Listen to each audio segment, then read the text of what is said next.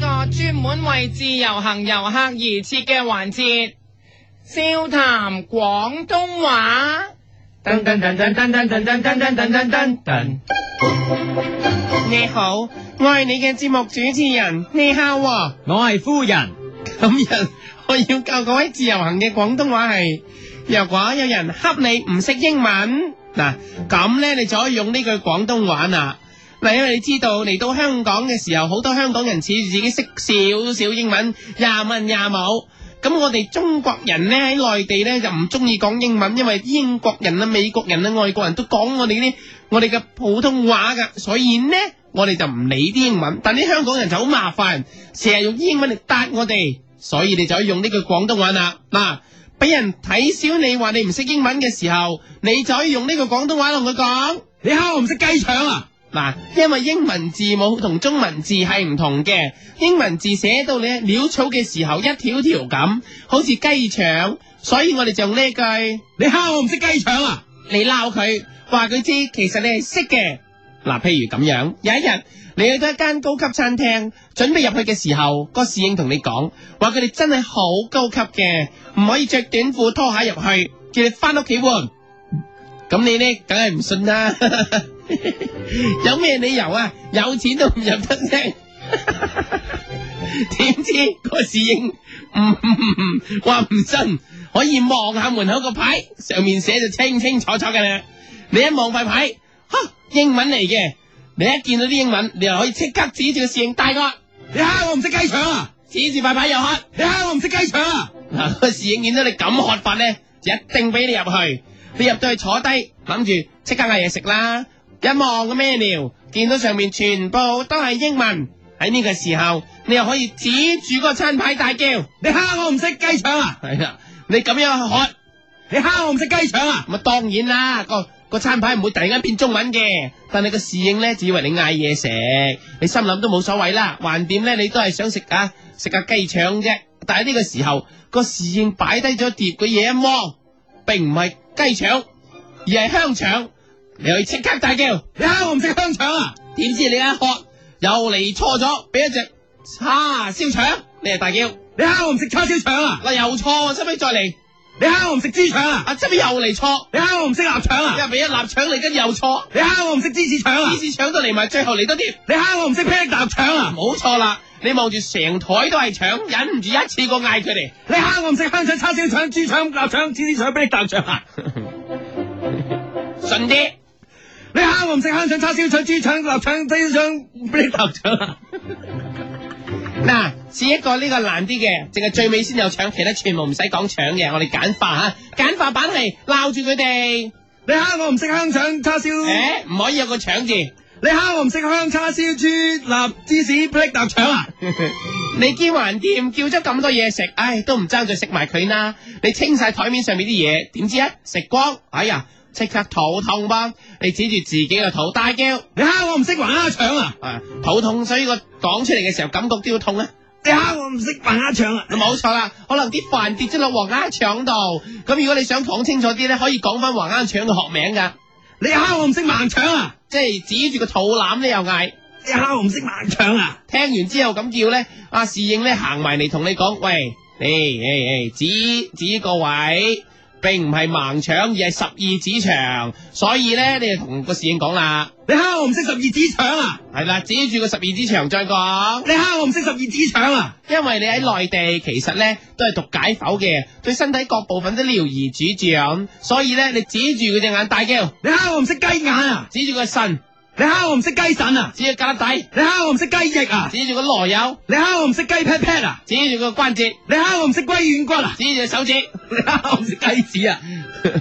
一次過指勻晒個咁多部分。你蝦我唔識雞眼、雞腎、雞翼、雞 pat pat、雞軟骨、雞子啊！係啦，交翻完個侍應之後呢，條氣當堂順晒，你埋埋單走人，點知一睇張單，哇，一萬蚊咁貴，你即刻指住張單大 叫，你蝦我唔識雞腸嘢啊！搶嘢啊！啊搶嘢要嗌得勁啲，如果唔係唔知你搶嘢噶，你蝦我唔識雞腸嘢啊！搶嘢啊！指住個銀包啲銀紙又叫，你蝦我唔識雞腸嘢嘢啊，搶嘢啊！发现自己唔夠錢，想 a 都冇得 a 叫都冇得叫，你唯有同自己講，你蝦我唔識雞叫啊！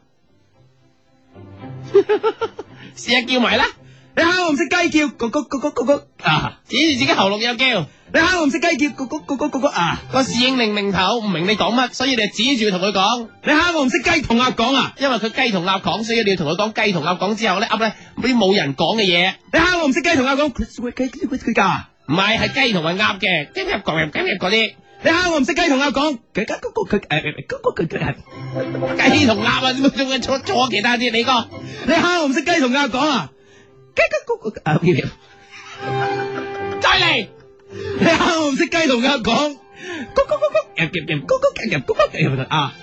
個侍應聽完之後都係勸你講英文算把啦。你喺呢個時候迫於無奈，將呢、個你蝦我唔識雞腸變成英文， You think I don't know what chicken intestine is 啊？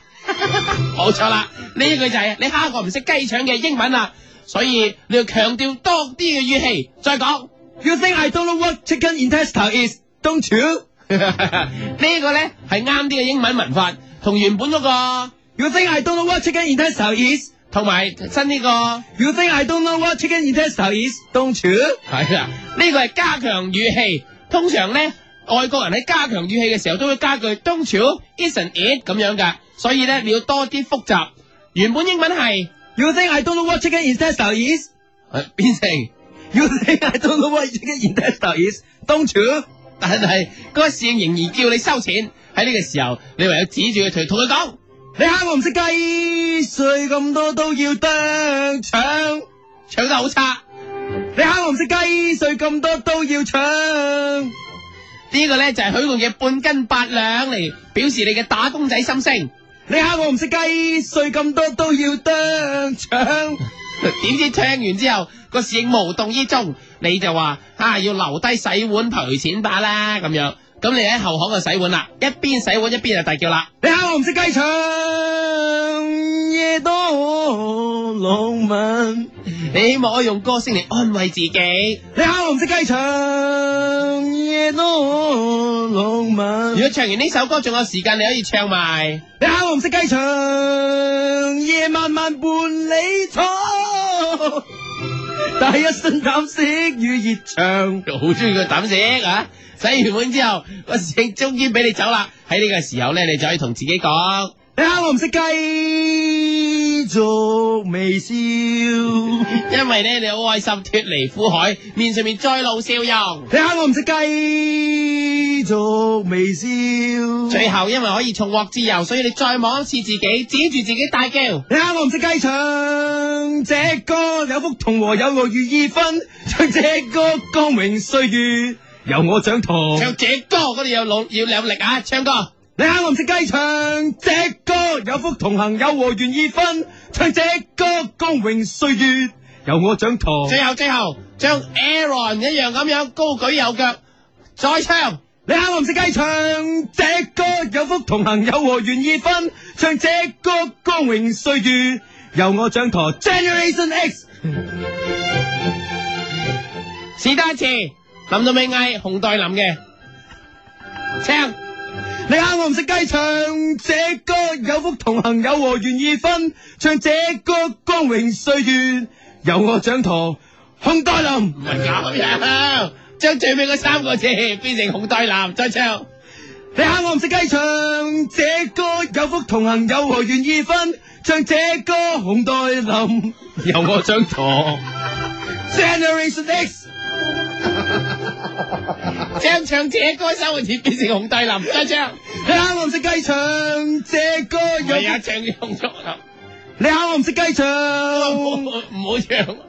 紅袋林啊，轉啊，轉嚟啊，係唔係中間轉中間轉，快啲啊，快啲啦！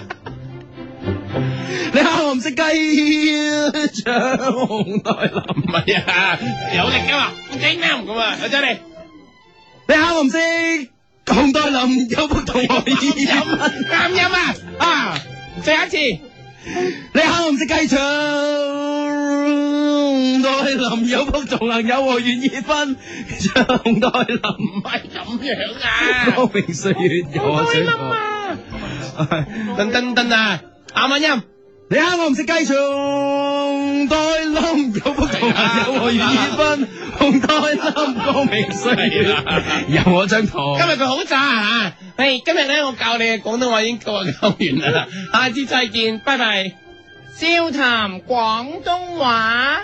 噔噔噔噔噔噔噔噔噔噔噔噔。